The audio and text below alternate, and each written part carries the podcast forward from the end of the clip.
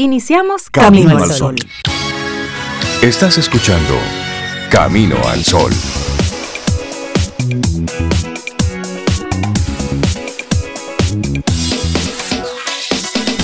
Muy buenos días a la vida, buenos días a todos nuestros amigos Camino al Sol oyentes, buenos días a Laura Sofía, nuestra productora, buenos días a Cintia Ortiz, que está aquí con nosotros, y buenos días a Sobeida Ramírez, que hoy nos acompaña en la distancia.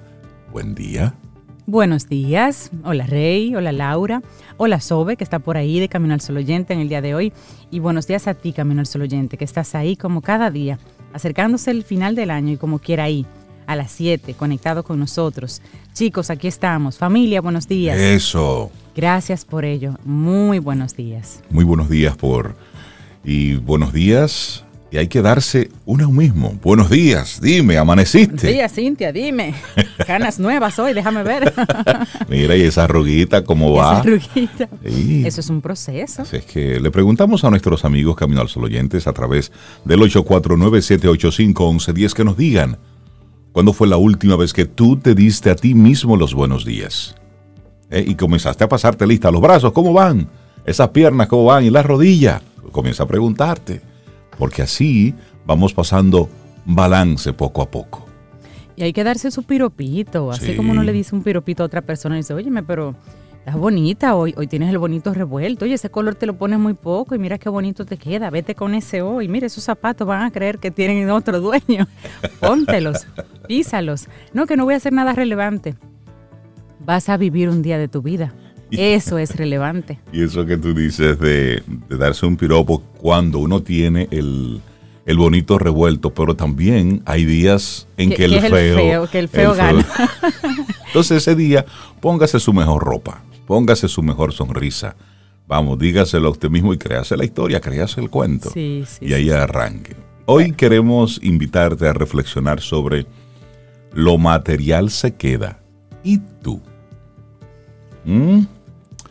Cuando, cuando yo paso así por, por casas viejas, por estructuras viejas que, que sé que han estado mucho antes que ya, y que han visto tanto, yo digo, wow. Sí. ¿Quiénes habrán sido esos dueños? ¿Qué habrá ocurrido ahí? Es bueno hacer ese ejercicio de, de todo para ponernos en, en perspectiva real de cuán efímero es todo esto. Y a veces no creemos gran cosa.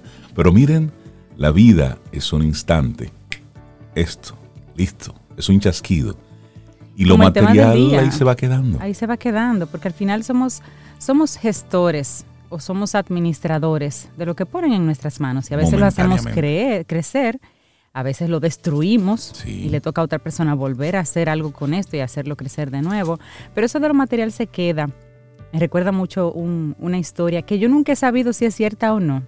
Pero la persona que me lo contó me dice, sí, eso pasó de verdad, pero yo no sé muere este señor con muchísimo dinero y tenía situaciones con la esposa. Al momento de morir tenía unas situaciones con la esposa y le dice, no, no, no, yo a ti no te voy a dejar nada. Eso es en su lecho de muerte, peleando, todavía no te voy a dejar nada. Y todo es mío porque yo te lo he trabajado todo. Fallece la señora. ¿La señora o el señor? El señor, fallece el señor. Y le dicen, mire, doña, que usted se acuerda que él había dicho que entonces que, que le iba a sacar a usted de todo lo que eran los, los bienes materiales, no sé cuánto, que el dinero de las cuentas no, no, no, no, eso no hay ningún problema, yo no voy a tocar. Lo que vamos a hacer es lo siguiente, vamos a hacerle un cheque al portador, y usted se lo pone en el bolsillo y, él que lo cambie cuando quiera. Lo, lo, que quiere decir es que hay cosas por las que, señores, no vale la pena pelear. hay algo más, hay un poquito Hay algo más. Lo Después que llegue ese momento, ya lo material no vale. Eso, lo material se queda. Se queda. Y tú, bueno, ya ahí decides tú. Son las 7, 5 minutos. Tenemos un programa así bien cargadito con invitados, con temas, entrevistas, cosas que vamos a estar compartiendo durante estas dos horas a través de estación 97.7 FM y caminoalsol.do, que esa es nuestra página web. Como siempre, Sobe, pues una mujer responsable, seria, me dejó un playlist para compartirlo con ustedes. El que ella me dejó es uno y el que ustedes y yo vamos a ir armando durante estas dos horas es otro. Pero no se lo digan. Pero vamos, vamos a iniciar con, con uno muy bueno que ella me dejó. Esto es Víctor Víctor y la Bellonera con Así es mi amor. Buenos días, bienvenidos, bienvenidas a Camino al Sol. Laboratorio Patria Rivas presenta en Camino al Sol la reflexión del día.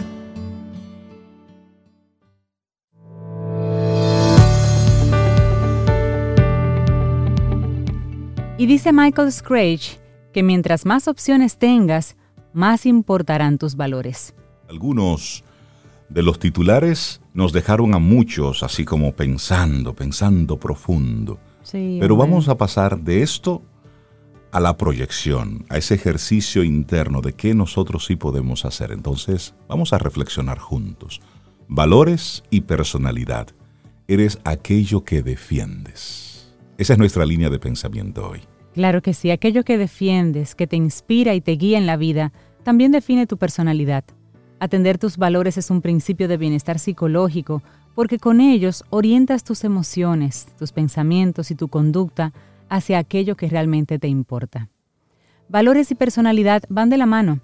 Las personas somos aquello que defendemos, aquello en lo que creemos y que guía además nuestro comportamiento sabiendo qué es lo correcto. El hecho de que estas dos dimensiones estén en sintonía tiene un gran impacto en el bienestar psicológico y esto es algo que deberíamos promover, atender y cuidar. Decimos esto último por algo muy revelador, Rey y Camino al Sol oyentes. Hay quien aún no tiene claro cuál es su escala de valores. Y esos principios que uno asume como propios para guiar su, su desarrollo, su forma de relacionarse o de entender su realidad, son hechos que no todos tienen claro todavía. Así es, por ello, en el contexto de la terapia psicológica, es decisivo, en buena parte de los casos, ayudar a las personas a determinar cuáles son sus valores para promover el cambio.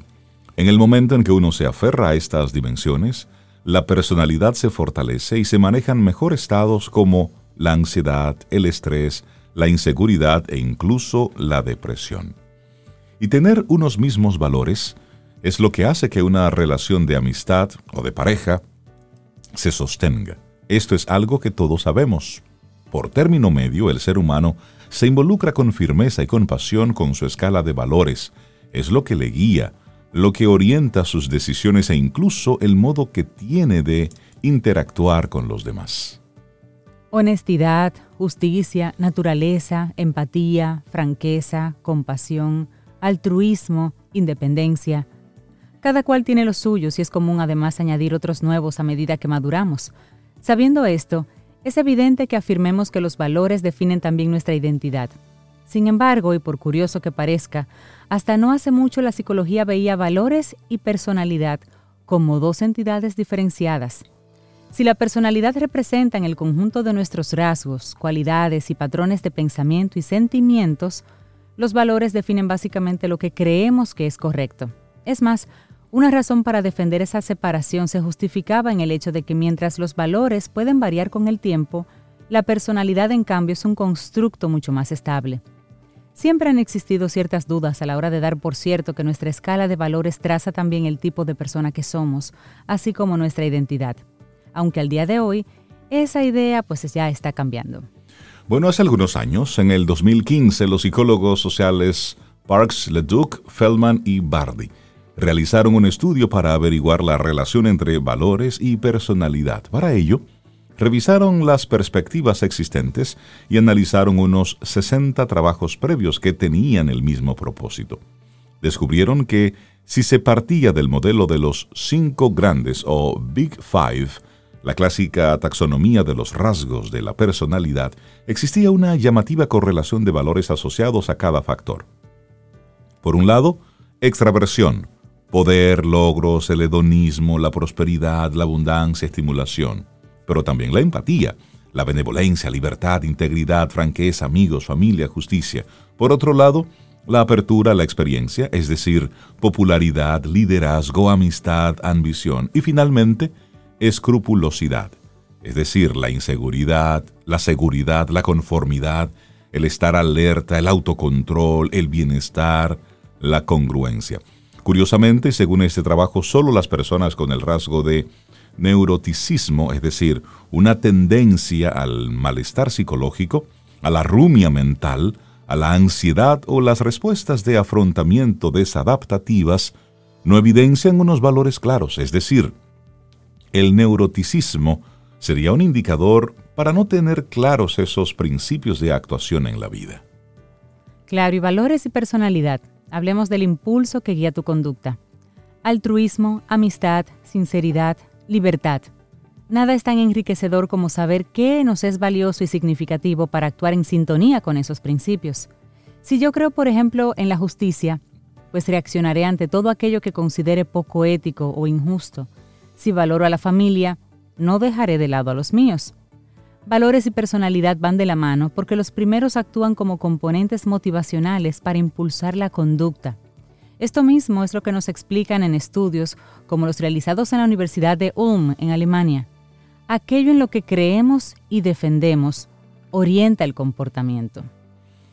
Clarifica, identifica, reflexiona en los valores que te definen como persona. Hacerlo revertirá en tu bienestar psicológico, porque son ellos los que te encaminan en el viaje de la vida. Aún más, gracias a estas dimensiones tomarás decisiones más consecuentes para que deseos y acciones estén siempre en sintonía. Oye bien, eres lo que piensas, aquello en lo que crees y eso que da sentido a tu existencia. Milton Rockich fue un psicólogo social polaco-estadounidense que orientó buena parte de su trabajo al estudio de los valores y la personalidad. Algo que nos dijo es que siempre llega un momento en que debemos valorar si esos valores que nos han inculcado nuestra familia son los que nos definen verdaderamente. Y finalmente es prioritario realizar ese viaje de clarificación interna para decidir quiénes somos y qué integramos o no de nuestra educación recibida.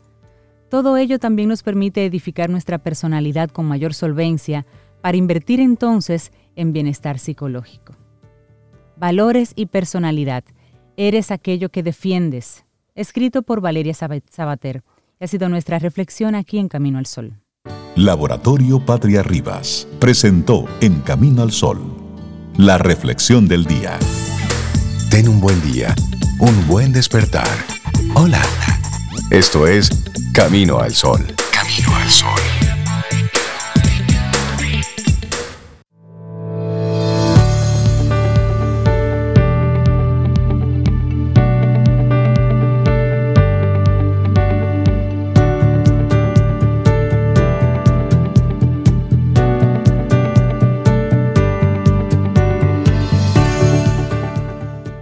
Cualquier cosa que cambia tus valores, cambia tu comportamiento. George Sheehan. Y esto va directamente, esta conversación que vamos a tener Cintia y yo, junto con ustedes, por supuesto, va con mucho cariño para las tías. Hay muchas tías y tíos en el entorno, pero esto va para aquellos tíos, aquellas personas que simplemente decidieron, por la razón que sea, no tener hijos, ya sea por una condición de salud y o por decisión propia, que es cada vez más frecuente. Las tías sin hijos que están redefiniendo los roles familiares. Bueno, cuando Caroline estaba creciendo, una persona que reflexionan sobre ella en este artículo, se imaginó que terminaría rodeada de niños. Ahora con 50 años, eso es exactamente como su vida ha resultado, aunque no de la manera que vaticinó. Mientras que nunca estuvo en una situación en la que para ella hacía sentido tener hijos, Caroline es una orgullosa y dedicada tía de ocho sobrinos y sobrinas. Algunas veces lo describo como que mis hermanos se han reproducido muy exitosamente en mi nombre. Y eso dice Caroline. Ella es una psicóloga forense que vive en Shoreham by Sea. Eso es en el sur de Inglaterra. Tengo todos estos niños adorables alrededor con los que disfruto pasar el tiempo y no he tenido que dar a luz ni pasar noches en vela. Caroline tuvo, bueno, su apellido no se divulga para proteger la privacidad de los niños, se deleita en pasar el tiempo con sus sobrinos y con sus sobrinas y siente que a través de ellos tiene una conexión tangible con la próxima generación. Interesante, porque para ella el ser tía no es un premio de subcampeona, por el contrario, se siente como una total bonificación. Ella ve su compromiso con ese rol como una reacción contra el feroz empuje para ser madre, y le gustaría que más mujeres se dieran cuenta de que ser tía puede ser perfectamente válida como opción. La tía sin hijos siempre ha sido objeto de fascinación en la cultura y en la literatura, ya sea, por un lado, la tía cariñosa, que se encarga de un huérfano como la tía May de Peter Parker, alias el hombre araña, la amargada tía Lidia en el cuento de la criada o la sofisticada y excéntrica tía Augusta en la novela de Graham Greene, Viajes con mi tía. Esa figura siempre ha ilustrado un poco el concepto de la otra. Muchas descripciones tienden a posicionar el rol de la tía como la segunda mejor opción después de la maternidad, o como un cuento admonitorio sobre las mujeres que operan al margen de lo que tradicionalmente se espera que una mujer debería ser. Ahí está el detalle de lo que debería, ese debería tan pesado. Bueno, Patricia Sotrin, una profesora de comunicación de la Universidad Tecnológica de Michigan, Estados Unidos, dice que resalta la pobreza del lenguaje el no tener una manera significativa de describir una mujer que escoge una opción positiva de asumir el rol de tía por encima del de madre. Sotring, que es coautora de dos libros sobre tías en la cultura y sociedad, sostiene que las tías todavía no reciben el respeto y reconocimiento que se merecen por su importancia en nuestras vidas. Y en este caso, las tías que se involucran con la familia, con los chicos, que no hacen una tienda aparte, digamos. Sí. Yo personalmente, y esto es la autora que escribe, yo personalmente, como una cariñosa tía sin hijos, frecuentemente me he preguntado cuál es mi lugar en una cultura donde la maternidad se considera como el indicador de la adultez.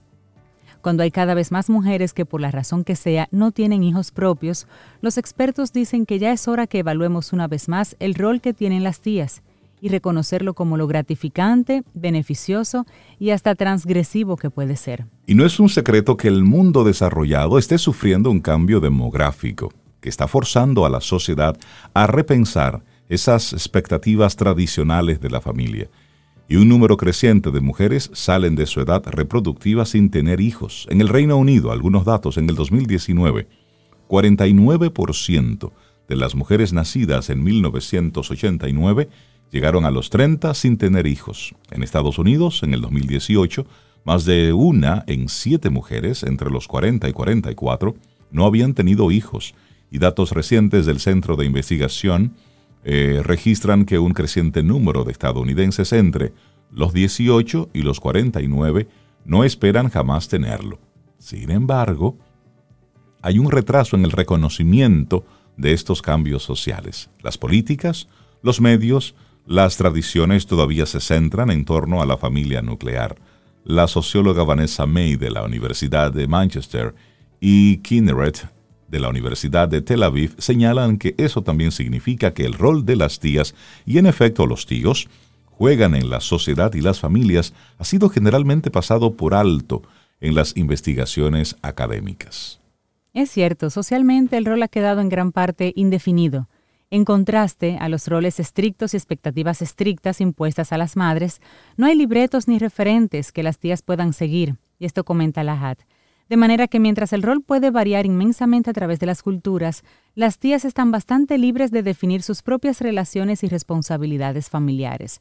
Cuando Lajas y May empezaron a investigar cómo las tías contemporáneas navegan su muy nebuloso y complicado rol en las familias y la sociedad, encontraron muy pocos datos disponibles. No obstante, una buena fuente fueron las cartas pidiendo consejo al sitio web Savvy Auntie, la tía sabia, la, tía astuta, que se promociona como la primera comunidad para tías. Savvy Auntie, por si la quieren buscar. El sitio está administrado por la autora, comerciante y empresaria de Nueva York, Melanie Notkin, que en 2008 lanzó un audaz intento por redefinir a la tía contemporánea. Y ella tiene 52 años y dice que tras haber esperado tener hijos que nunca llegaron, encontró que sus sobrinos y sobrinas se habían convertido en el centro de mi vida, así dice ella. Y no solo era ella, con mayor frecuencia sus amigas no estaban teniendo hijos por alguna razón, pero cada vez que se reunían, la conversación solía estar dominada por charlar sobre nuestros sobrinos y nuestras sobrinas. Eso hay que aprovechar, esa tendencia.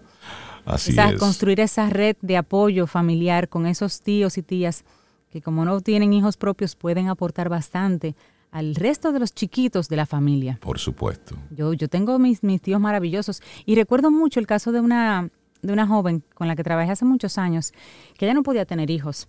había intentado mucho y no había podido tener hijos. Y ella no se sentía triste al respecto, ya hubiese querido tenerlos, pero decía, hay muchos niños ahí que necesitan hogares.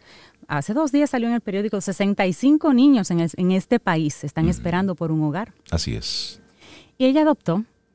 No podía tener hijos, no podía salir embarazada, ella adoptó. Su familia y su, su pareja feliz con esta adopción. Y oh sorpresa, dos años después salió embarazada. Exacto, es que la vida es así.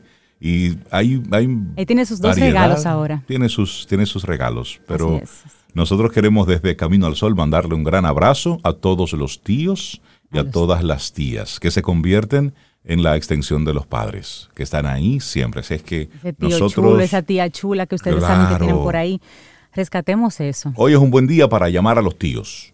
Sí. Hoy es un buen día para que llamemos a los tíos. Ahí está. Me gusta la invitación. Tengo que empezar temprano. Tomémonos un café. Disfrutemos nuestra mañana con Rey, Cintia, Soveida, en camino al sol.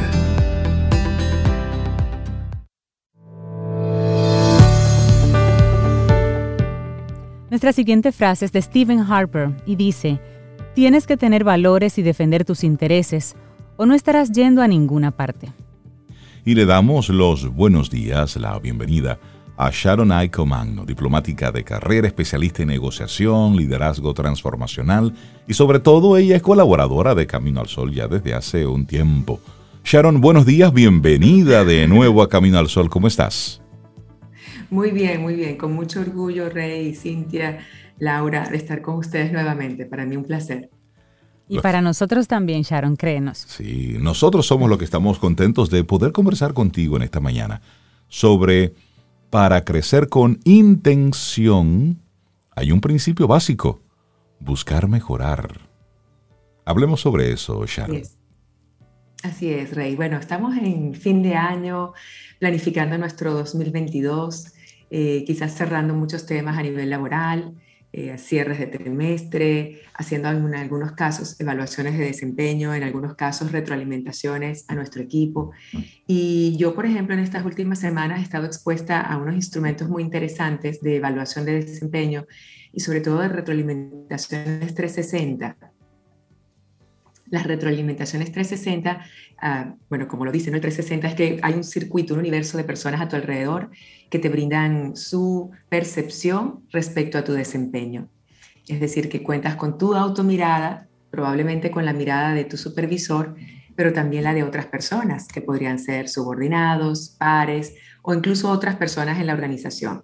Y ese mm. trabajo, esa experiencia, ¿no? De estar expuestos a lo que piensan los demás, es un trabajo fuerte. Sí. es un trabajo muy fuerte. Es decir, un ejercicio fuerte el estar expuesto a esto. Y por otro lado, quien ofrece retroalimentación también de alguna manera se expone valientemente a compartir lo que piensa con el ánimo, esperemos, constructivo de ayudar al otro a crecer. Y eso me ha llevado a mí a muchas reflexiones. Eh, lo importante que es el crecimiento, lo importante que es el cambio, la mejora continua y si bien creo que en nuestro lenguaje del día a día estamos muy acostumbrados a decir que queremos crecer en términos económicos, espirituales, intelectuales, por supuesto también a nivel laboral, tener mejores posiciones y, posiciones también de poder o de toma de decisión, realmente tenemos que preguntarnos y ser en esto muy conscientes ¿no? y muy honestos con nosotros mismos, ¿qué estoy haciendo para crecer?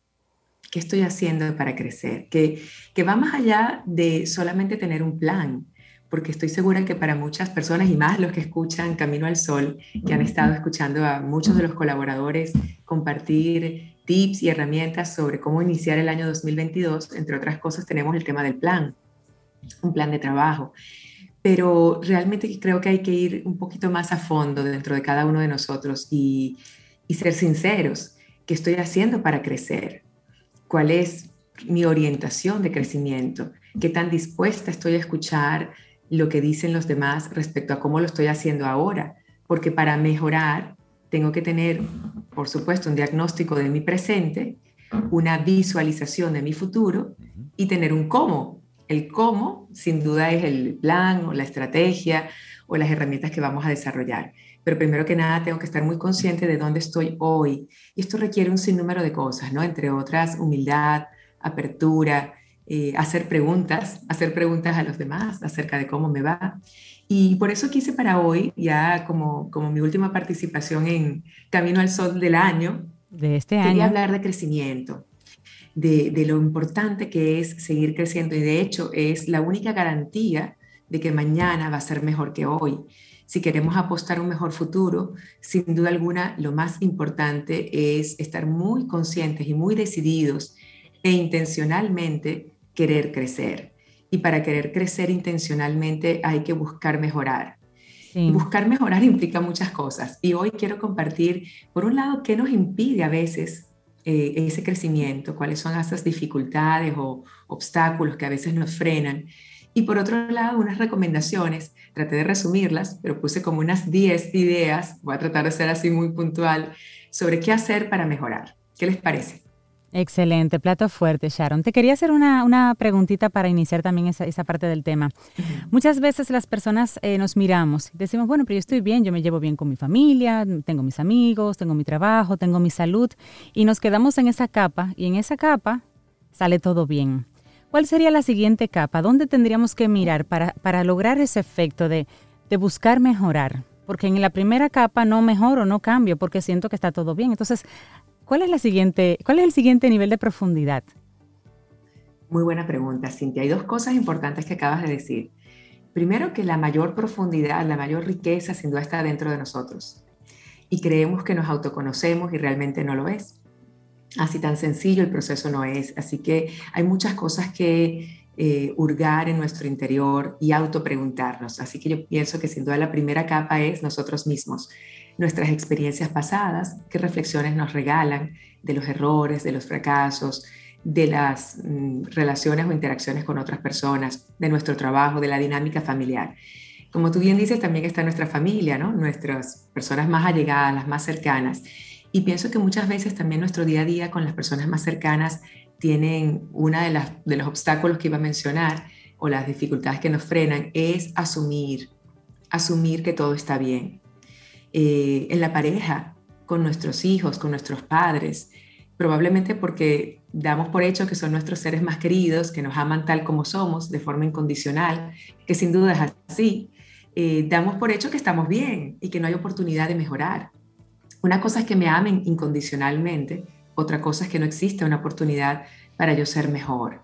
Sin duda que hay oportunidad para ser mejor y esto requiere intención y requiere también preguntas. Por eso asumir que todo está bien con, mis familiares más cercanos es posiblemente uno de los primeros obstáculos que no nos permite crecer. Quizás tener conversaciones profundas, sinceras, con nuestra pareja. Yo pienso que sin duda con la pareja es donde tenemos nuestro principal camino de crecimiento. Todo lo que no nos gusta y todo lo que nos gusta de nuestra pareja nos enseña muchísimo, pero tenemos que preguntar. Entonces, dejar a un lado, asumir que todo está bien y hacer preguntas.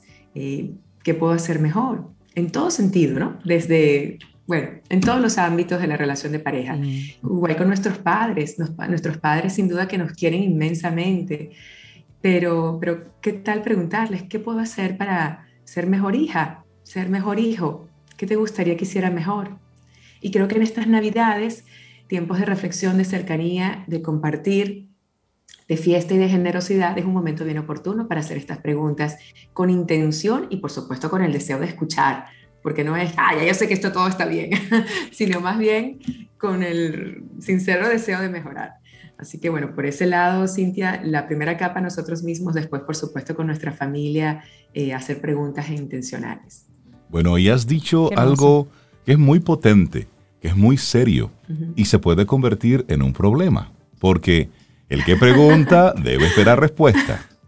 Eso es correcto. Entonces, ¿cuál entiendes tú debe ser esa, esa actitud de recepción de esa respuesta? Mm, sí, hay, casos tan interesantes aquí, Rey. De verdad que eh, me encanta que preguntes cuál es la actitud, ¿no? O la mentalidad o la posición que tenemos que asumir cuando preguntamos, porque sin duda que puede ser peligroso.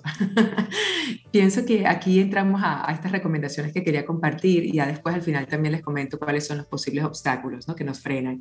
Una importante es que cuando preguntamos y nos dicen, por ejemplo, Sharon, lo que pasa es que tú preparas el café muy fuerte, por ejemplo. Eh, y yo digo, mm, ¿cómo que lo preparo muy fuerte? Eres tú que no tienes la, capacidad de apreciar el buen café que yo preparo. Entonces, primera cosa que nos ocurre con frecuencia cuando preguntamos y nos toca escuchar es culpar al otro. Culpar al otro de su nivel de expectativa, de su capacidad para apreciar, en este caso mi café, o, culpar al otro de cualquier hecho o situación que nos estén señalando. Entonces creo que una, primera recomendación importante es no culpar, sino siempre asumir la responsabilidad. Eh, ¿Te parece que el café está muy fuerte? Bueno, déjame, déjame probarlo, déjame ver qué puedo hacer para coincidir con tu expectativa, porque se trata de preparar el café para otro, para mí y para otro. Entonces, bien importante, la primera es asumir responsabilidad y escuchar con atención y escuchar con atención implica, por supuesto, eh, cerrar la boca, eh, mirar, mirar al otro y, ser receptivos, ¿no? Y, e ir más allá. Una de las cosas muy típicas también, Rey, más allá de la familia en los ámbitos organizacionales, cuando estamos en procesos de retroalimentación, es que tan pronto el otro dice algo, eh, te dice, por ejemplo, el café está muy fuerte, quien pregunta se pone a la defensiva y se bloquea y cuando se bloquea ya no escucha más. Ah, o sea que no te gusta el café que yo con tanto amor te preparo. y en lugar de empezar a buscar, bueno, cuál será la dosis correcta de café, con cuánta agua, quizás la taza tiene que ser más grande, qué sé yo, nos ponemos a la defensiva porque sentimos que nos están atacando. Entonces ahí también muy importante esto, no enojarnos, no ponernos a la defensiva, no pensar que se trata de un feedback negativo porque mm, me están irrespetando. Mucha gente lo lleva al plano de, wow, me respetan. ¿Cómo es posible que mi café no esté bueno? No saben reconocer. sí. Sí, nos vamos por esa misma línea, Sharon, de, y nos convertimos automáticamente en víctimas. Es que no me comprenden, no entienden. Por eso es que pasan las cosas. Y por ahí nos vamos. Y como dice Fénix, ahí no hay recursos. Porque simplemente estamos utilizando eso como una excusa para no ver lo que realmente necesitamos ver y enfrentar. E, eso que acabas de decir es un tercer punto importante, la, autopercepción de la realidad, de cualquier cosa que veamos, no necesariamente tiene que ser la misma que, la de los demás, por supuesto. Entonces, partamos siempre de esta premisa. La premisa es que yo tengo una forma de entender la realidad o de, o de degustar mi café y que tú tengas otra es absolutamente válido. De hecho, el que la interacción humana funcione bien es pasar, primero que nada, por la premisa de que tenemos percepciones distintas y el diálogo, la comunicación abierta y receptiva es lo que nos permite relacionarnos de forma positiva. Entonces, un segundo punto, por supuesto, es importante el no cerrarnos, no bloquearnos, no ponernos a la defensiva, sino más bien eh, hacer la pregunta y, y, tratar de ser receptivos respecto a la percepción del otro, siempre dándole mucha validez a la forma en que el otro entiende la situación ¿no? y no, no, enojarnos al respecto. Otra cosa importante es el, recibir eh, estas observaciones o estas críticas o, retroalimentación de personas que nosotros respetamos y admiramos. Este es un punto que a mí me, resulta muy interesante, porque en algunas retroalimentaciones, me, voy a las formales en los espacios de trabajo, ocurre que te dicen, bueno, pero si es de tal persona, yo no le voy a hacer caso eh, yo esto voy a tomarlo de manera muy puntual porque no creo nada de lo que diga X o Y. Y bueno, lo entiendo, lo entiendo y lo respeto, por supuesto, que tú, por ejemplo, Cintia, si te van a dar una retroalimentación respecto a algo vinculado a la radio o a la voz, tú digas, bueno, depende de dónde venga, ¿no? Esa fuente. Y hoy en día también estamos expuestos a muchas críticas destructivas, por lo cual también hay que elegir qué cosa queremos tomar y qué no. Pero lo que sí es interesante es escuchar, incluso aquellas que consideramos destructivas, sobre todo cuando empieza a ser un universo muy grande. En el espacio laboral, cuando hacemos una retroalimentación 360 y tú tienes entonces un número de personas participando y todas ellas tienen una opinión, opinión que quizás no nos gusta, eh, puede ser crítica y puede ser destructiva y podemos pensar, wow, la tienen contra mí. Pero pero tenemos que detenernos a pensar qué posibilidad hay de que eso sea cierto o qué puedo yo hacer para mejorar mi proyección. Entonces, sí que entiendo que escojamos de dónde tomamos esta retroalimentación o esta crítica y sobre todo que tomemos aquellas que provengan de personas que admiramos y que respetamos, más aún si están en el área de nuestra especialidad. Por ejemplo, si ustedes están en el ámbito de la radio y admiran y respetan a otras personas y esas personas les dan un feedback, por supuesto que es bienvenido y difiere del que pueda ser quizás un oyente, porque un oyente lo hace desde el punto de vista de cómo lo sentimos, no necesariamente de técnicas o de habilidades de radio, pero cada una tiene su, su oportunidad de ser escuchada. Un camino al solo oyente quizás no tiene especialidad en temas de voz, audio, eh, volumen, velocidad, pero él como receptor de del servicio que ustedes ofrecen, también por supuesto que su opinión es muy válida. Entonces, eh, tomemos todas, tomemos todas estas eh, retroalimentaciones o, críticas, démosle quizás a una un peso mayor que a otra, pero sin duda respetemos todas. Creo que también eso es muy importante. Eh, la tolerancia a la crítica. En, en, muchos casos yo observo que apenas empezamos un proceso, Rey, quiero hablar contigo sobre tu programa de radio. Hmm. Automáticamente. sí, me gustaría comentarte algunas cosas junto con Laura para que el año próximo tengamos un programa de radio mucho mejor. Yo pienso que si alguien inicia una conversación así, Rey, tu actitud tiene que ser, claro, cuéntame, Sharon, me gustaría escucharte, ¿qué, qué opiniones tienes? Pero hay muchas personas que tan pronto empiezan a escuchar que por ahí viene algo de mejora, se bloquean, se, cierran y son poco tolerantes. Yo quisiera que todos hoy pensemos un momento en ese nivel de tolerancia. ¿Cómo nos presentamos cuando alguien nos empieza a decir algo? Ese, ese nivel de tolerancia se presenta con quiero escuchar, eh, voy a hacer preguntas para saber más. Eh, quiero que además desarrolles con ejemplos y me des con precisión momentos puntuales en los que tú has percibido que yo hago esto o aquello para yo poder tener herramientas que me permitan mejorar. Eh, eh, de hecho, cuando la retroalimentación es muy general o abstracta y yo te digo, Rey, tienes que mejorar, tú te quedas como, bueno, sí, pero ¿cómo? Entonces, preguntemos, preguntemos con exactitud, dime exactamente dónde yo puedo mejorar. Y en esa misma línea... De tolerancia alta. Y, ahí mismo, Sharon, discúlpame que te interrumpa, entra automáticamente la justificación. Es decir, ese momento en que, lejos de estar recibiendo con tolerancia, con, con comprensión desde el otro, lo que me está diciendo, comenzamos a justificarnos. ¿Por qué hacen esto así? Ah, lo hacemos así por esto y esto y esto. No, es que no se puede hacer diferente porque esto. Es decir, comenzamos... Que tú no entiendes, claro. Tú no sabes, tú no sabes lo que nosotros vivimos en la radio. Eso, Entonces, eso. empezamos a, así a, justificarnos desde el punto de vista técnico, desde el punto de vista de nuestra experiencia, que por supuesto difiere de la del otro. Y eso aplica para todo. Claro que, que, claro que tú tienes eh, tu conocimiento, tu experiencia, tu especialidad y pienso que no vale la pena en un proceso de, retroalimentación y búsqueda de mejora que tú empieces a justificar. Aprovecha ese espacio, más que tú a justificar, a preguntar, tomar nota. No hace falta que tú convenzas al otro de nada. El otro está diciéndote algo para que tú mejores, no para que tú justifiques. Entonces yo pienso, como bien dice Reinaldo, que evitemos eso porque estamos perdiendo tiempo y desviando el enfoque de la interacción o de la conversación. Y si te lo dice es porque le importas. Y eso es también es, es un buen ejercicio. Si alguien me está haciendo un comentario, es porque yo le importo, porque esto le importa. Porque si le diera y sin embargo, pues no se toma la molestia de mencionarlo. y a veces es también entender cuál es el, el trasfondo, por qué la otra persona tiene que decirme algo o quiere decirme algo con relación a lo que ve en mí.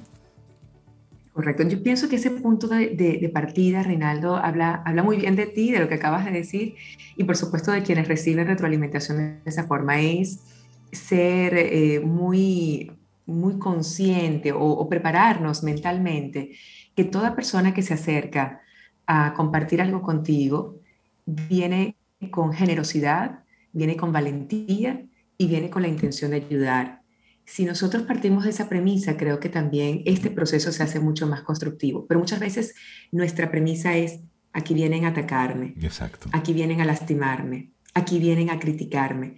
Pienso que lo que trasluce sin duda de personas que, que sienten que a su alrededor les están atacando son personas que tienen que revisar temas de autoconfianza, temas de autoestima, temas de seguridad.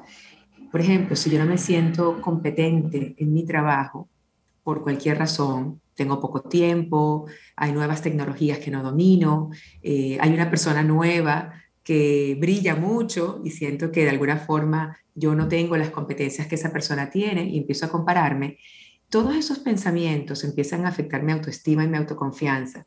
Y tan pronto empiezan a afectarme, ¿qué ocurre? Que cuando alguien se acerca y me dice, Sharon, por cierto, hay una nueva tecnología. ¡Ah, ya yo sé! Ya yo sé.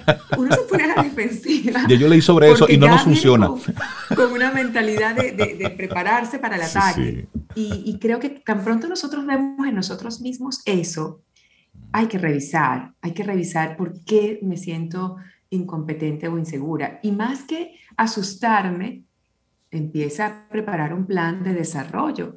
¿Qué tengo que hacer para mejorar? Busca ayuda. Esa persona que brilla cerca de ti, oye, me encanta cómo tú haces esto o aquello. ¿Tú podrías ayudarme? Es la actitud, estar abiertos y ser humildes y saber que nadie es perfecto y todos queremos mejorar. Cintia.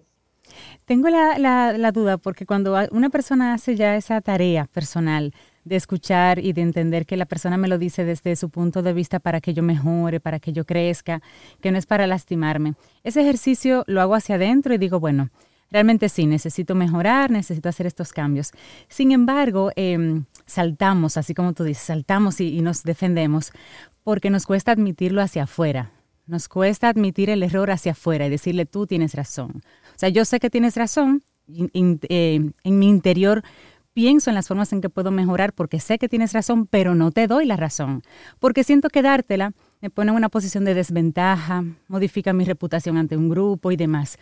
¿Cómo asumo esto, agradezco esa retroalimentación y te dejo saber que lo recibo, que lo integro y que te lo agradezco? ¿Cómo admito el error sin sentir que falto a mi autoestima? Wow, Cintia, qué buena, qué buena pregunta. A ver, a, tu autoestima no falta porque en principio lo que estás buscando es mejorar. De hecho, eh, lo que queríamos compartir hoy es esto, ¿no? Crecer con intención implica como principio básico, como principio fundamental para el crecimiento, para saber que nuestro futuro va a ser mejor, que el 2022 va a ser mejor, implica que hoy yo esté buscando mejorar. Y una de las cosas mm, creo que nos hace ver en el plano organizacional como líderes y en el plano personal personas de valor es el regalarle al otro el sentido de importancia y el agradecimiento. Entonces, acabas de decir algo bien importante. Una cosa es que yo tome la retroalimentación y diga, wow, qué importante, voy a tomar esto para crecer, pero me quedo callada y no digo nada. Pienso que hay dos beneficios de compartirlo. Uno, el, el, el ser generoso con el otro y dar gracias. Qué importante es, por ejemplo, decir, wow, Rey, yo no me había fijado en eso y te agradezco enormemente que me lo hayas apuntado porque nadie me lo había dicho. Agradecértelo hace que el otro se sienta también reconocido e importante. Y por otro lado, por supuesto, a mí me hace ver bien, porque toda persona que acepta que tiene una oportunidad de mejora y que públicamente lo admite y muestra su vulnerabilidad y al mismo tiempo su deseo de crecer, lo hace un gran líder y lo hace una gran persona. Entonces entiendo que comunicarlo, comentarlo, tiene, tiene estos dos beneficios para nosotros y para el otro. De hecho, creo que, Cintia, vale la pena, por ejemplo, ahora que tú eh, ahí en el estudio le digas a, a, Rey, Rey, tú tienes que mejorar. Y Rey, tú se lo dices a Cintia y a Laura, vamos, díganselo allí, tienes que mejorar. y, los, y los Camino al Sol oyentes están ahí con alguien al lado, Tienes que mejorar. Tienes que mejorar, todos tenemos que mejorar. Sí, sí, tienes que mejorar. Laura. Vamos a ver, ¿cómo lo dirías tú, Rey, con tu voz sota? A ver, Laura, ¿cómo es? Laura, tienes que mejorar. Cintia. Excelente. Sí, señor. Tienes que mejorar. Sí, señor. ¿Viste cómo suena, además, con esa voz de Rey? Ahora, Rey, ya después de tú, tú sabes, con esa voz maravillosa que, que tanto admiramos, tanto nos gusta, que compartes esa, esa expresión de que tenemos que mejorar. ¿Cómo se siente ahora que tú le digas a Laurita y a Cintia, tengo que mejorar? Laura, tengo que mejorar. Mira, ella se queda mirándome hacia los ojos de forma penetrante. Cintia, tengo que mejorar. Fíjense que, cuando nosotros le decimos a otras personas, tienes que mejorar, uno se emociona, ¿verdad? y dice, ay, hay que soltarle todas las cosas y tienes que mejorar, pero cuando uno mira hacia adentro y dice, bueno, tengo que mejorar, uno suele decirlo con una voz un poco más, más, más reservada. Y, y, esto denota, por supuesto, que tenemos a veces algunas cuantas brechas que nos impiden o nos dificultan este crecimiento. Rápidamente, porque sé que estamos también con tiempo limitado, ¿cuáles son las cosas que a veces nos impiden limitar? La primera, la más grande y la que a mí más me duele cuando estoy en procesos de retroalimentación a nivel laboral, es cuando la gente asume que todo está bien y que el otro es el que está equivocado. Asumir que crecemos de forma automática, que no hay nada que hacer, que la experiencia me lleva sola a crecer. El tema de asumir es la principal fuente de frustración. De hecho, en, las culturas asiáticas, la expectativa y el asumir cosas es la fuente de dolor y de infelicidad. Y pienso que a nivel de crecimiento, que es el tema que nos ocupa hoy, asumir que todo está bien o asumir que crezco de forma automática es la principal traba para que nuestro futuro sea mejor. Entonces yo les invito a todos a que no asumamos nada y que preguntemos y seamos muy curiosos. Otro, otra brecha o dificultad es pensar que lo, lo sé todo o sé suficiente. Otra brecha con la que me encuentro muy frecuentemente en estos días es que no tengo tiempo. Ahora no es el momento. Mañana voy a comenzar. El primero de enero, el lunes, y nunca es hoy, nunca es el presente. Otra, otra brecha importante es decir que tenemos miedo tengo miedo a hacerlo mal. ¿Y si me equivoco? ¿Y qué dirán los demás? ¿Y qué pensará Rey? Otra es, y la, consigo muy frecuentemente hoy en día, es la brecha de, de perfección. Cuando nos dicen, es que hoy no es el momento adecuado, es que tengo que conseguir todas las herramientas antes de comenzar, es que no tengo el cuaderno, es que no me he comprado el libro, es que todavía no me he comprado mi nuevo teléfono para darle seguimiento automático vía tecnología. O nunca es el momento perfecto. Hay gente que quiere que todo esté impecable y ese momento impecable no llega. Otra brecha importante es cuando la gente está buscando motivación externa. Es que no tengo a nadie que me motive, no tengo un coach, no tengo un mentor y no consigue motivación interior. Una muy fea, muy fea es la brecha de comparación. Es cuando pensamos que el otro de al lado lo hace mejor, ya el otro es bueno, ¿para qué me voy a esforzar yo a mejorar? Cuando me comparen con el otro, no voy a salir tan bien. Y la última, muy parecida a la de asumir, es cuando pensamos que el proceso de crecimiento no cuesta o no duele. La expectativa de que pensamos que todo va a ser diferente. Me pasa mucho también en los procesos de retroalimentación que cuando iniciamos y empiezo a delinear oportunidades de mejora, te dice la otra persona, ah, yo pensaba que todo era diferente, yo pensaba que esto iba a ser más fácil. Entonces, todas estas brechas, asumir, creer que ya sabemos, eh, el tema de, esperar que todo esté perfecto o la expectativa de que todo sea distinto, no nos ayuda. Y mi recomendación hoy, de cara al cierre de nuestro año 2021 y abriéndonos con mucha esperanza que el 2022 sea un año bueno, maravilloso, lleno de bendiciones, de alegrías y de crecimiento, es hoy mismo abrirnos, eh, dejar el corazón totalmente alado y, y despierto y preguntar sin asumir, ¿qué puedo hacer para mejorar?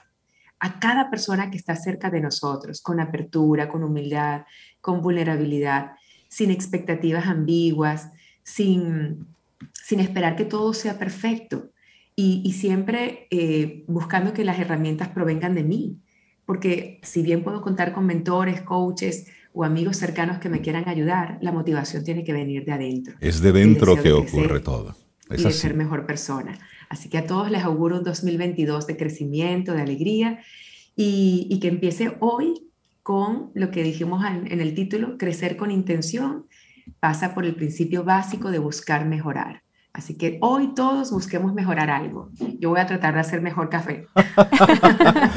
Sharon regalo. muchísimas gracias por este regalo, como muy bien dice Cintia. Y con esto cerramos tus participaciones en este 2021. este año. Y por supuesto, la invitación está, te la extendemos para que nos acompañes en la décima temporada de Camino al Sol, que inicia en la segunda semana de enero, como lo hacemos cada año.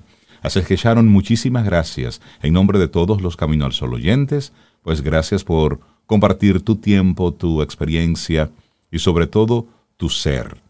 Tu ser, tu ser de gente, tu ser humano, tu conocimiento, tu ser persona. Un gran regalo. Gracias. Gracias. Gracias, feliz Navidad. Rey, Laura, feliz Navidad, feliz 2022 y a todos los Camino al Sol oyentes pongamos toda nuestra esperanza en que, en que sin duda alguna el año próximo va a ser un año que va a traernos muchas cosas buenas a todos, al país, a nosotros como personas y a nuestra sociedad. un abrazo a todos muy fuerte. Intención a todo esto. Sharon, que tengas felices fiestas.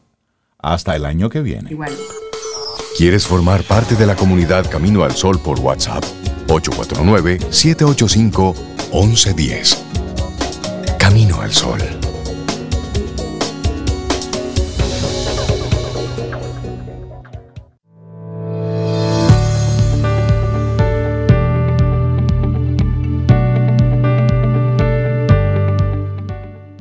Como dice Stephen Covey, la paz mental viene cuando tu vida está en armonía con tus valores y tus principios.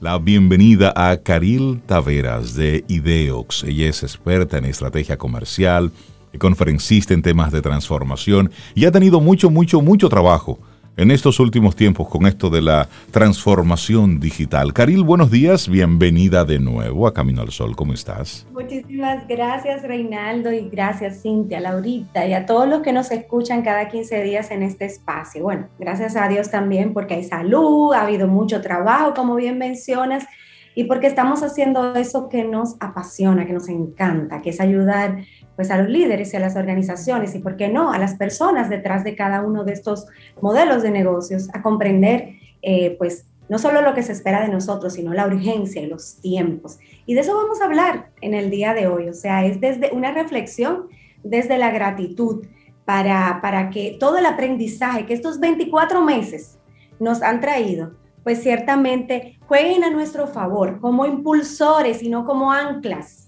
de cara a los próximos años. Y bueno, el mayor aprendizaje, yo creo que, que por ahí podemos comenzar, es el que ha sido relativo al capital humano. Una era de hiperdigitalización donde todos o muchos eh, líderes organizacionales han puesto mucho enfoque, recursos y dinero eh, pues en adquirir herramientas. Creo que estos meses de montaña rusa emocional para las personas y las organizaciones, nos dejó ampliamente demostrado que ciertamente la herramienta, la tecnología, no va a sustituir 100% al humano, al intelecto, a ese pensamiento crítico, a esa persona que es capaz de conectar desde las emociones con nuestros clientes. Yo creo que ese se constituye en uno de los primeros aprendizajes. Y bueno, otro súper importante es que, que el cliente interno es relevante en todos estos procesos. Y el cliente externo, pues evidentemente conduce el carro de las organizaciones en materia de transformación y nos mostró que estaba muchísimo más adelantado a los tiempos que las empresas. Nos lleva muchos, muchos clics de ventaja. Eh, eh, y creo que las organizaciones, las empresas, eh, esto fue uno de los grandes aha moments de estos meses. Me voy a centrar en los aprendizajes del 2021 porque creo que el 2020 tuvo su propia carga de aprendizajes y lo que hemos ido haciendo es como, tuvimos mucho. Ir al nivel 2.0 de cada aprendizaje anterior, ¿verdad? O sea, que Yo creo que es interesantísimo. Miren, algo interesante que, que creo que, que vale la pena resaltar es que tenemos que prepararnos para, para las contingencias. O sea, las reacciones inmediatas son importantes en momentos especiales, pero no podemos llevar una organización eh, en modo reactivo porque quemamos a los recursos, quemamos los talentos y quemamos los, nuestros procesos. O sea, todo lo que nos ha costado años construir, pues se nos va si vivimos en modo reactivo. Entonces creo que ya este, este tiempo nos ha dejado suficiente experiencia como para saber que necesitamos tener buenos planes de contingencia, que necesitamos tener elaborados eh, propuestas para sacar en momentos particulares, pero que debemos preparar a la organización a los talentos, a los recursos, a los procesos para evolucionar de forma continua. Porque lo que estamos viviendo, y creo que ya nos han escuchado decirlo antes, no va a cambiar, vino para quedarse. Muchas de las tendencias se han fijado en el comportamiento del consumidor, del cliente, y no vamos a volver atrás. Entonces, creo que es algo muy relevante a resaltar. Otro punto es que el trabajo remoto sí funciona. Entonces creo que las organizaciones que han invertido tiempo, invertido enfoque y energía en entender cómo traer a sus empresas un modelo híbrido donde se pueda colaborar eh, en formato semipresencial y formato remoto, pues son empresas que han dado en la diana de una propuesta cliente céntrica colocando al colaborador en el centro de esa estrategia.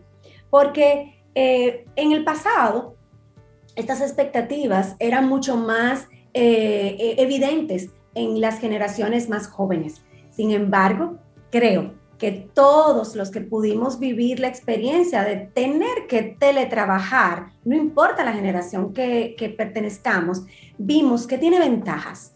Eh, evidentemente tiene sus retos y somos personas sociables, o sea, somos entes de, de, vivir en sociedad y colaboración por lo cual no vamos a poder decir que 100% vamos a teletrabajar, pero tampoco podemos asumir que 100% nuestros colaboradores están dispuestos a regresar a la presencialidad. Entonces, ese modelo híbrido funciona y creo que es un aprendizaje relevante porque no se requiere de grandes inversiones a nivel de procesos de consultoría para poder armar una propuesta que se adapte a la realidad de cada organización. Pero sí es relevante considerarlo, sobre todo si nosotros estamos hablando de employer branding que es esta estrategia de la cual hemos hablado, que todas las organizaciones deben abordar de cara a retener a los talentos que tienen y hacer muy atractivos a, las, a los mejores talentos disponibles en el mercado, porque este es uno de los sí o sí, condición sine qua non del talento actual y del talento del futuro, poder tener esa libertad de un modelo de trabajo híbrido. La cooperación es una forma de crecer. Este es otro aprendizaje. Modelo cooperativo donde nosotros, eh, colaborativo, donde nosotros podamos eh, ser parte de un ecosistema donde cada uno sume pues sus talentos, sus, eh, qué trae, qué trae como fortalezas, porque no todos vamos a ser expertos en todo. Es un modelo de crecimiento continuo y que se requiere para estos tiempos de transformación constante. Evidentemente las organizaciones resilientes tendrán mucha más ventaja y es uno de los grandes aprendizajes, que esas organizaciones que se anclan en experiencias pasadas. Evidentemente hay que asegurar que de todo este aprendizaje, pues nosotros nos hemos convertido como organización en una organización de apertura, de mentalidad de cambio, de mentalidad de transformación, de abrazar eh, pues las, las cosas que no podemos controlar. Y una sorpresa, es que no podemos controlar nada en la vida. O sea, definitivamente creemos que tenemos cierto nivel de control, pero estos 24 meses nos ha demostrado que todo está absolutamente fuera de nuestro control. Así que ser resilientes, no solamente desde la perspectiva personal, sino organizacional, es súper relevante. Esa capacidad de, eh, sobreponernos a situaciones adversas debe vivir de forma latente en, nuestros modelos de organización si deseamos sobrevivir en el futuro, porque hoy estamos conviviendo con una realidad de una pandemia. Sin embargo, eh, se esperan muchos más cambios. Eh, eh, y más pandemias. Más pandemias, más epidemias. ya estamos hablando de la, de la conexión del modelo de industria 5.0, de una conexión mucho más ágil, acelerada y profunda entre el cerebro humano y las herramientas, con lo cual todo lo que nos viene es desconocido. Así que ser resilientes, no solamente porque hemos vivido una experiencia difícil que nos ayuda a crecer, sino porque nos vamos a enfrentar a un sinnúmero de realidades desconocidas fuera de nuestro control, será muy relevante para las organizaciones a futuro. Hace unos, unas semanas eh, nuestro querido amigo y socio Jesús Izquierdo, publicó un newsletter sobre los aprendizajes en cuestión de management del 2021 Y me voy a permitir citarlo porque creo que este aprendizaje va muy ligado a, los que hemos estado compartiendo hasta este momento. Y, él nos decía que aprendimos el concepto de DDDM. Esas son las siglas en inglés de Data Driven Decision Making. ¿Por qué? Porque es vital para el sostenimiento de las empresas. Es decir, los, los líderes organizacionales para fabricar decisiones hoy más que nunca necesitan datos. Datos, claro. De forma actualizada. Porque la mayoría de los directivos y de los del, del C-Level, estas personas que están en los niveles de Chief Executive X, Y o Z, entienden que sin datos se corre mucho riesgo de caer en sesgos o suposiciones falsas que pueden corromper pues la, la, decisión que van a tomar para poder conducir sus negocios. Y yo creo que desde este aprendizaje que nos comparte Jesús en su newsletter, nos, nos podemos centrar para, para decir justamente que, que el mundo cambió y que cambió para bien. Y que si nosotros eh, nos centramos en solo mirar lo negativo de todos estos aprendizajes, realmente no vamos a ser resilientes, pero tampoco vamos a, utilizar ellos como trampolín para saltar al nuevo nivel. Eh, sino que nos van a anclar. Y cuando nosotros vemos que algo tan simple como, bueno, ahora no vamos a tomar decisiones sin datos y nos remontamos a unos años, esto siempre existió. Siempre necesitábamos información para tomar decisiones en las organizaciones. ¿Qué cambió entonces? Cambió la agilidad con la que se necesitan esos datos. Entonces, hay un nuevo paquete que tenemos que instalarlo, instalarnos de manera personal, que es ese paquete de acelerado el pensamiento crítico y este tiene que venir eh, soportado por una gran base analítica y tiene que venir desde datos en unos casos particulares. Entonces, estamos hablando de tiempos interesantes, sin precedentes. En lo particular, en uno de nuestros blogs decíamos recientemente que nosotros que estudiamos con, con nos preparamos profesionalmente con Philip Kotler, estamos viviendo tiempos que nos parecen eh, de películas futuristas, eh, pero ciertamente es la realidad en la que nos encontramos. ¿Sí, Rey? Estamos hablando con Caril Taveras de Ideox. Hoy el tema son los aprendizajes de este 2021. Caril, el año pasado, para esta fecha, recuerdo que hacíamos una proyección del 2021. Ah, qué atrevidos. Hablemos, hablemos hoy de qué tanta esa proyección que se hizo en el 2020, finales del 2020, se cumplió en este 2021. Bueno, desde nuestra experiencia a nivel empresarial, nuestras propias empresas y de los clientes que atendemos, pues vimos que ciertamente eh, en algunos casos eh, la planificación fue bastante eh, acertada. Sin embargo, tuvimos que activar esa, esa capacidad de planificar de forma adaptativa, porque creo que es uno de los, de los grandes aprendizajes también que recibimos. Entonces, Vimos empresas cumplir sus objetivos eh, económicos de proyección de ingresos, vimos empresas eh, transformarse eh, en modelos de colaboración híbridos, vimos empresas migrar a un formato mucho más ligero desde la perspectiva de trabajo, tanto presencial como semipresencial, empresas que tuvieron que volver al modelo completamente anterior, asumiendo que van a ganar tiempo en este, en este periodo para preparar sus bases para poder cambiar acelerado porque se fueron de manera a la transformación y no estaban listos. Entonces, si nosotros nos vamos a analizar las tendencias que entendíamos que podían estar eh, dándose eh, cabida eh, en el día a día de este 2021, podemos decir, que ciertamente muchas de ellas se han ido cumpliendo. Eh, mucha aceleración a nivel de transformación, ese es un check. Este, más, eh, más herramientas apoyando el trabajo del humano en las empresas, ese es otro check.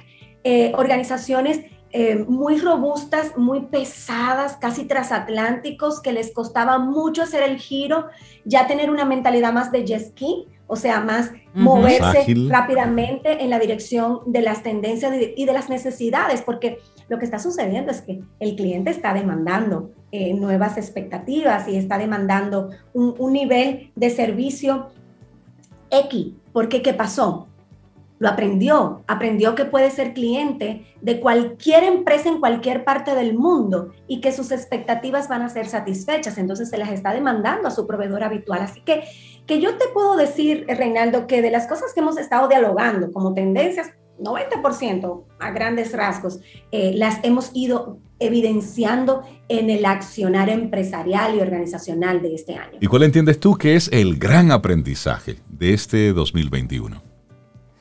Eh, contrario a lo que quizás algunos esperarían escucharme decir sobre transformación digital, creo que es la capacidad de resiliencia de las organizaciones, esa capacidad de reinventarse, de aprender sobre la marcha, de montar a la organización en un modo automático para poder ofrecer las expectativas del cliente actual, pero con la mano derecha trabajar en el modelo de negocio futuro. Creo que esa es, ese es el mayor aprendizaje eh, hemos estado sumamente agotados este año, todos creo que terminamos con un nivel de agotamiento superior. Estamos anhelando estos próximos días que llegarán para, para ayudarnos a desconectar un poco.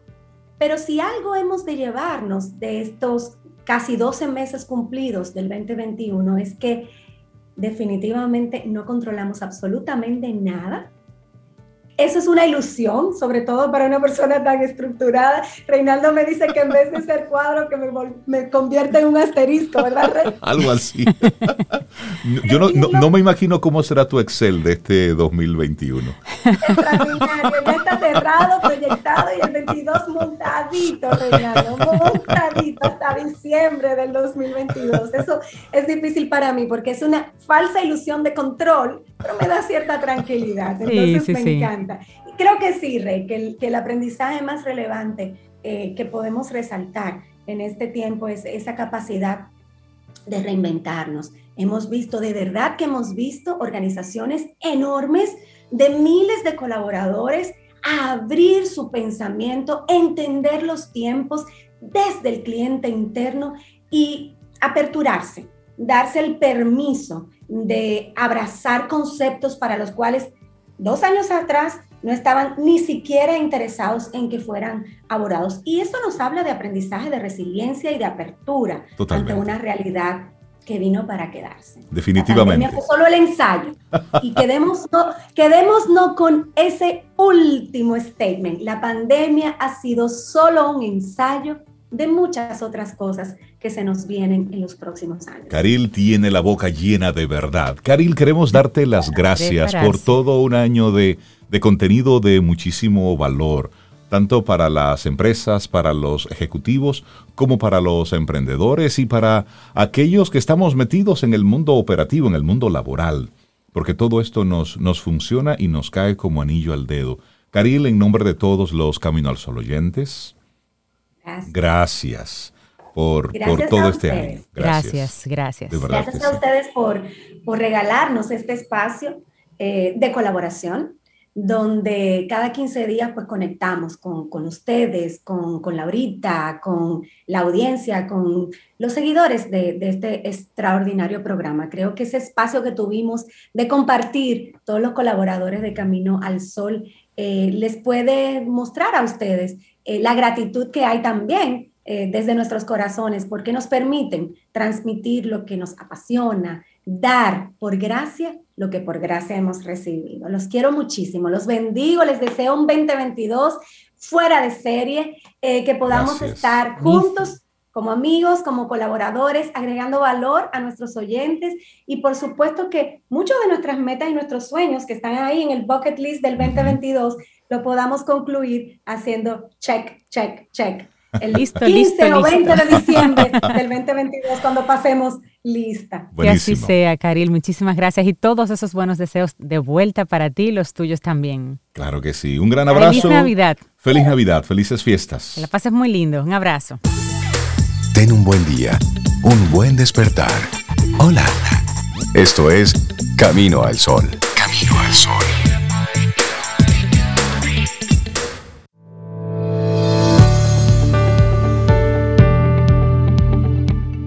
Y esta siguiente frase que te compartimos es de James Baldwin y dice, por encima del talento están los valores comunes, disciplina, amor, buena suerte, pero sobre todo tenacidad. Y seguimos recibiendo gente interesante, mujeres interesantes aquí en nuestro programa Camino al Sol.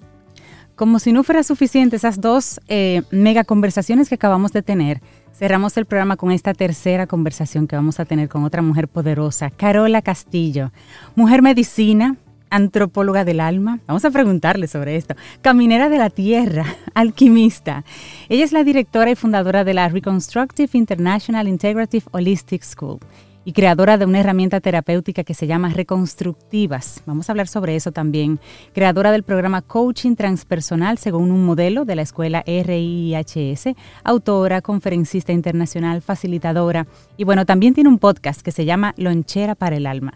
Con ella vamos a conversar sobre todos esos temas así maravillosos, pero vamos a situarlo en la infancia y el tema que nos trae es la infancia como factor fundamental para todo eso, para la espiritualidad. Carola, buenos días, bienvenida a Camino al Sol, ¿cómo estás? Bien, buenos días para ti, Cintia, para ti, Reinaldo, gracias por esta invitación. Buenos días. Recién, recién llegando. Qué bueno poder tener este espacio contigo para hablar sobre la infancia como un factor fundamental para la espiritualidad. Y, y, lo digo porque es interesante, ya que en los niños por lo general no lo conectamos con los temas espirituales, sino que ya esto se hace, uno lo viene asumiendo desde la vida adulta. Y entonces, y, vamos teniendo una especie de brecha importante en ese, en ese momento tan importante de nuestra vida. ¿Cómo consideras tú que, eh, que la infancia es ese elemento, esa base fundamental? Cuando hablamos de, tenemos que que entender primero qué es la espiritualidad, ¿no? La espiritualidad siempre creemos que es algo que está conectado más allá de nosotros, más arriba de nosotros, y siempre creemos que ser espirituales es apenas rozar un poquito las emociones o algo extrasensorial o algo en estados alterados de conciencia que creemos que existe afuera y a eso llamamos espiritualidad.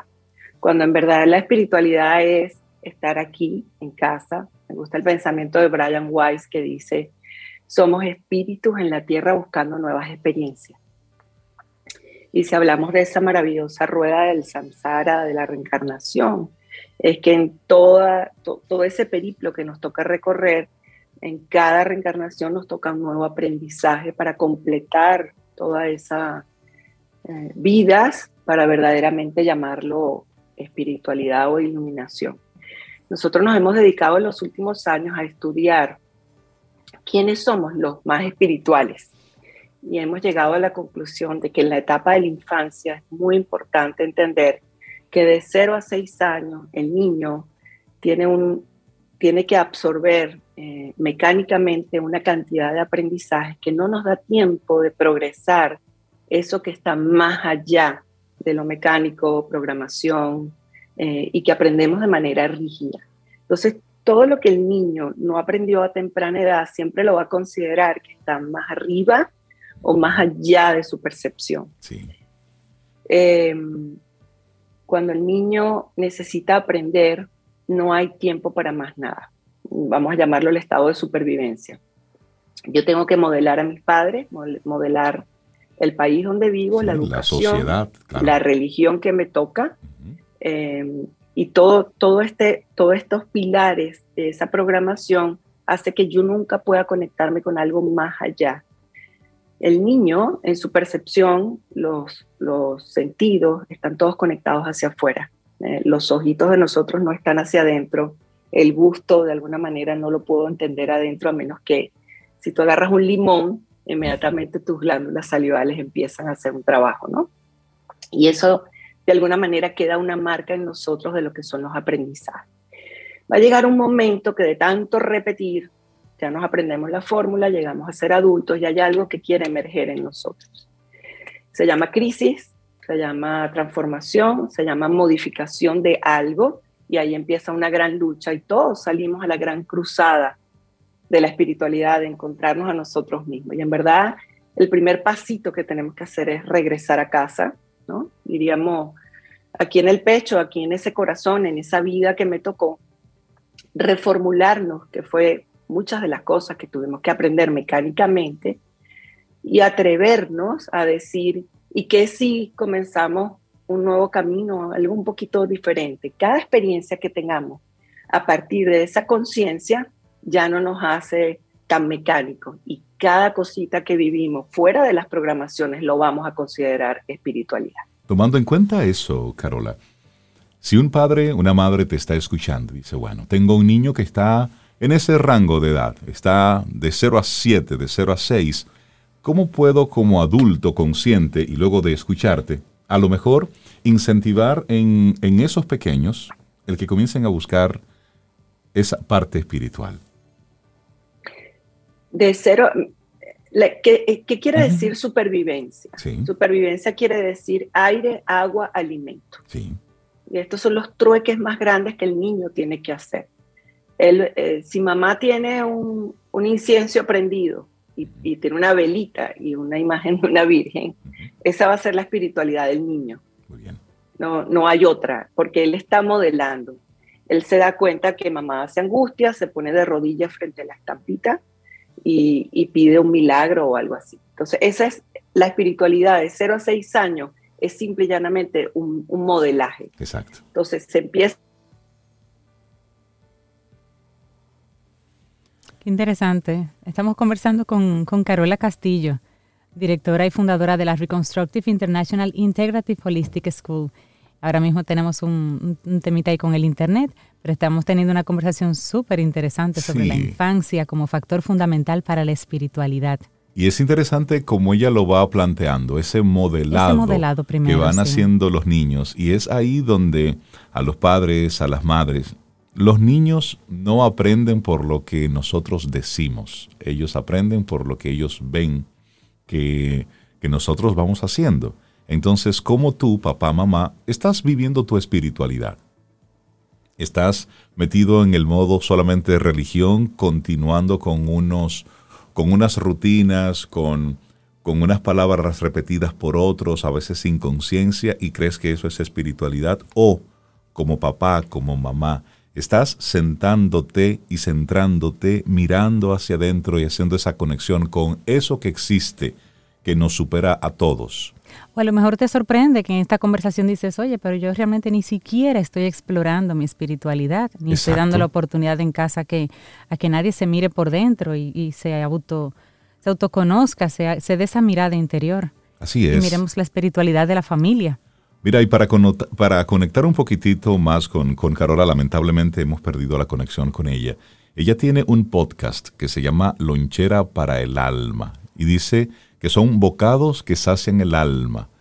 Así que invitarlos a los amigos Camino al Sol a que puedan buscarla eh, en las diferentes plataformas de podcast, así mismo como Carola Castillo, y busquen el, su podcast Lonchera para el Alma. Pero también ella es autora de Ecos del Pasado, que es un, un texto para estudiantes en materia de terapia sistémica.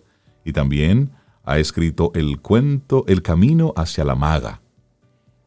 es una, una, obra que empodera a la mujer a través de una conversación íntima que abre espacios y estimula los sentidos. Una buscadora de, esos temas. Sí, sí, esperamos poder restablecer luego la, conversación con, con, Carola. Pero nosotros en este, en este momento hacemos una pequeña pausa y retornamos en breve en este camino al sol, porque seguimos, seguimos avanzando y vamos a, para todos nuestros amigos Camino al oyentes que se quedan así como con hambre, con hambre de más, vamos a decirle que vamos a repautar esta conversación con Carola Castillo para que no se nos queden estos temas así en el aire. Nosotros por lo pronto hacemos una pausa y retornamos en breve hacia lo que es ya la parte final. Vida. Música. Noticia. Entretenimiento. Camino al Sol.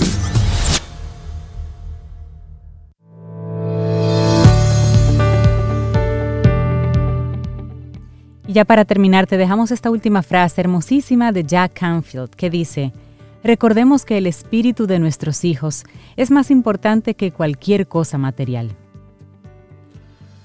Llegamos al final de nuestro programa Camino al Sol por este miércoles, mitad de semana. A ustedes las gracias por todos sus mensajes, los leemos. Muchísimas gracias. Los que nos envían mensajes por escrito, nosotros los leemos y les respondemos. A los que nos envían notas de voz, sí, nosotros las escuchamos.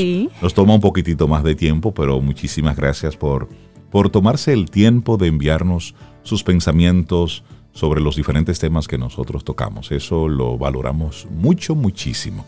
Mire, darle un, gran abrazo a, Neudis, que dice que tiene un año, un año y un poquito escuchando Camino al Sol, pero desde que conoció y encontró el programa, pues se ha quedado con nosotros y hoy se animó formalmente a escribirnos por primera vez. Así que muchas gracias a Neudis. y pues, qué bueno que te guste nuestro programa.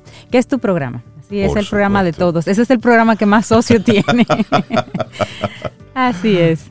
Bueno, pues nosotros así vamos ya llegando poco a poco a nuestro, al, final de este programa con una canción que queremos invitarte a que si puedes hacerlo, bueno, pues la bailes. Aquí tenemos de fondo, suavecito, va entrando. Ella es Mili Quesada, con una canción que nos invita a todos a vivir. A eso. Esto con plenitud, porque miren, esto es breve. Hasta mañana y esperamos que hayas disfrutado del contenido del día de hoy. Recuerda nuestras vías para mantenernos en contacto. Hola arroba caminoalsol.do. Visita nuestra web y amplía más de nuestro contenido. Caminoalsol.do. Hasta, una, próxima, edición. Y pásala bien.